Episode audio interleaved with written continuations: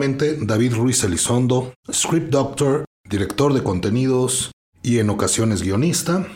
Los invito nuevamente a Primer Draft, un espacio donde platicamos sobre medios y la creación de productos audiovisuales principalmente. Hoy tenemos un tema que a mí me divierte muchísimo. ¿Cómo funciona el Writer's Room? El Writer's Room o sala de guionistas es un lugar de preferencia muy cómodo, bien iluminado, con suficientes corrientes de aire, con café y galletitas, donde se desarrollan los proyectos, donde surge la idea primigenia y se le va dando forma a cada proyecto. Recordemos que cada proyecto es único. Si cambiamos un guionista y ponemos a Juanita en lugar de a Lupita, el proyecto va a ser totalmente distinto. Esto es la, belleza de crear a un equipo de, de guionistas. A mí me encanta esta parte porque uno tiene que conocerlos personalmente, tiene que conocer cuáles son sus fortalezas, qué géneros manejan mejor, qué tipo de temas les gusta escribir. Hay grandes guionistas que definitivamente la comedia no se les da ni se les va a dar nunca. Pues entonces los buscamos para otro tipo de proyectos. Cada guionista nos va a dar algo distinto. Cada guionista tiene en su cabeza un mundo totalmente personal, donde sus experiencias, sus fracasos, sus amores, sus éxitos, han formado parte de su vida y justamente lo que queremos es que eso lo puedan plasmar dentro del guion con esa pasión y con esa sinceridad y con esa verdad a la hora de escribir. A mí me gusta establecer reglas en el Writer's Room. Estas reglas, más que restringir la creatividad, nos van a ayudar a crear, evitando la autocensura y asegurando dentro de lo posible la salud mental de todos los involucrados. La primera regla es el respeto. No es fácil, pero eviten grillas, grupitos, envidias, malas ondas, chismes. Van a estar trabajando encerrados mucho tiempo, semanas, tal vez meses. De ustedes depende convertir en esta experiencia algo maravilloso o un verdadero infierno. Seguramente, además, van a estar trabajando en un proyecto por encargo, no en un proyecto personal. Por eso, una buena actitud y respeto y paciencia para con el prójimo son indispensables. La segunda regla, los prejuicios. Traumas infantiles, resentimientos y agendas políticas deben quedar afuera del Writer's Room. Si eres feminista, vegano, antitaurino, de izquierda o de derecha, pro vida o pro aborto, por favor, no trates de reclutar a nadie a tu causa en el trabajo. Y sobre todo, no trates de imponer tu ideología en el proyecto, no plasmes tu ideología en el proyecto, y menos por supuesto, si es un proyecto por encargo, deja eso para tus obras personales. Y seguramente pueden ser muy buenas y qué bueno que tengas estos valores y estas ideologías, pero no las metas en el trabajo. Si llegas con una agenda al proyecto, lo vas a matar. Si es una comedia, la sentencia de muerte es segura. La tercera regla.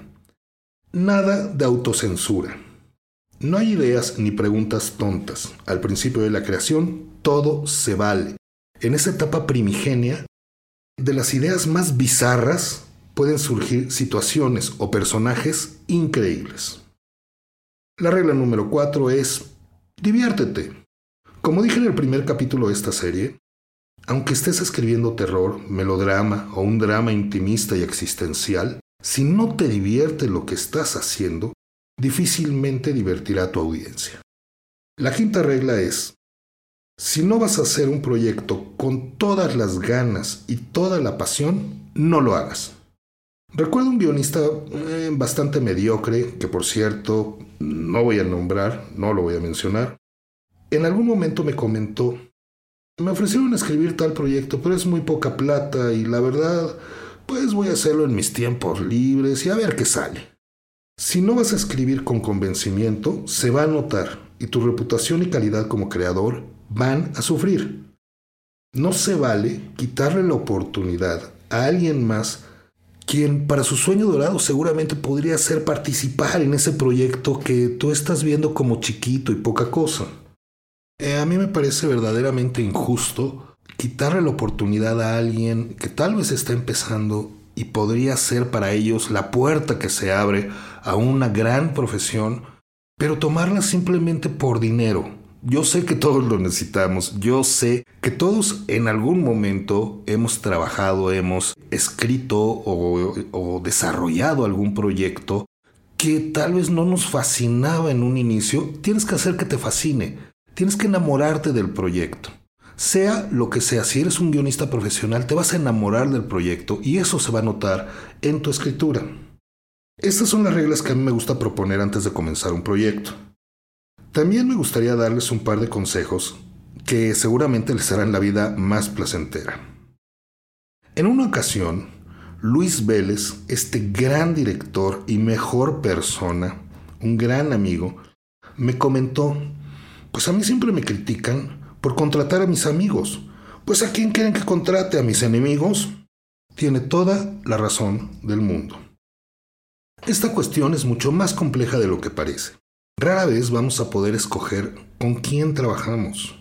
Nos pueden tocar equipos nuevos o personas que ya conocemos.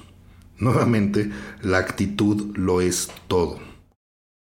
Recuerdo una ocasión en la que trabajé con un joven guionista muy talentoso, de hecho, su guion fue el primero de una serie de películas que la empresa aceptó y compró.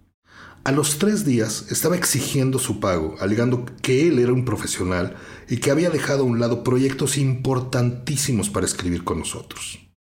Yo solamente le contesté, mira, si verdaderamente eres un profesional, sabes a la perfección que en la mayoría de las productoras independientes se tardan 30 días en soltar los pagos.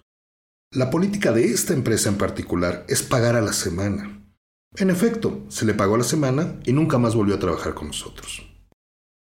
No importa si eres el guionista de moda, si te han publicado novelas y libros de poemas, ni si en tu último trabajo ganabas 50 mil pesos diarios. Yo prefiero, por mucho, trabajar con gente profesional, comprometida y respetuosa que con divas. De hecho, muchas de las divas, una vez que empiezan a trabajar con el resto de los guionistas, se les bajan un poco los ánimos y, se convierten nuevamente en seres humanos. Es algo muy gracioso. Pero afortunadamente son pocos los guionistas que exigen un trato especial. La gran mayoría de los guionistas que yo conozco son altamente profesionales y se comportan como tales dentro de un writer's room. Otra cosa muy importante es establecer los horarios y el cómo se va a trabajar dentro del Writer's Room. Se va a empezar con las ideas, con el universo, con la escaleta. A mí me gusta trabajar más yendo de lo particular a lo general. Depende mucho del género, hacia dónde queremos ir. Esto ya lo platicamos bastante en los primeros cuatro capítulos de primer draft. Espero que los hayan escuchado, que los recuerden y que les haya gustado. Si no, pues vuélvanlos a escuchar, no pasa nada. El establecer horarios, el establecer tiempos es importantísimo por esta misma filosofía del respeto, el llegar a tiempo, por favor, cuando vayan a escribir un proyecto, el cumplir con el trabajo, muchas veces sin salir del writer's room hasta que se cumple la cuota de páginas del día. A veces es pesado, Depende de la urgencia del proyecto. Si es un proyecto urgente, pues bueno, puede uno pasar 13, 14 horas encerrado en la oficina. Pero si afortunadamente tenemos la oportunidad de tomarnos nuestro tiempo sin quemarnos, mucho mejor. De cuando digo estar encerrados en la oficina, no es literalmente. Porque otro consejo es que durante las jornadas maratónicas también traten de tomar un pequeño descanso aproximadamente cada dos horas. Salgan, tomen un refresco, caminen, platiquen entre ustedes, fúmense un cigarro, porque pensar y escribir también cansa, y cansa bastante. El ser creativo cansa, aunque mucha gente crea que no. Bueno, en fin, yo ya casi me voy a despedir, eh, no sin antes recordarles, mi correo electrónico es elizondomedia arroba gmail.com.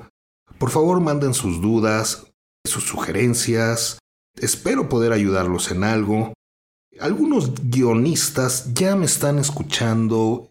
Le debo un abrazo muy grande a dos amigas argentinas que me están promocionando allá por el sur de América. Mándenme sus anécdotas. Seguramente tienen anécdotas increíbles del Writer's Room. Es un circo y los payasos se hicieron cargo de la tienda. Es divertidísimo si queremos que sea divertido. También puede ser un infierno al cual no queremos regresar nunca. Todo depende de ustedes. Recuerden entonces elisondomedia.gmail.com y con esto me despido. Yo soy David Ruiz Elizondo y les recuerdo, vamos a llevar esa idea a la pantalla.